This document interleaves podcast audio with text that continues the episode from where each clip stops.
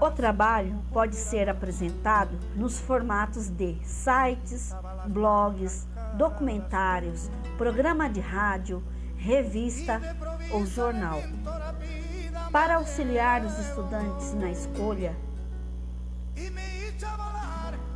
entre em contato com os professores, vejam os tutoriais que estão na pasta Informática Educativa ou mesmo entre em contato pelo meu WhatsApp. Estou disponível para ajudar na melhor escolha possível de ferramentas da, da informática para ajudar no, seu, no desenvolvimento do seu projeto de TCA.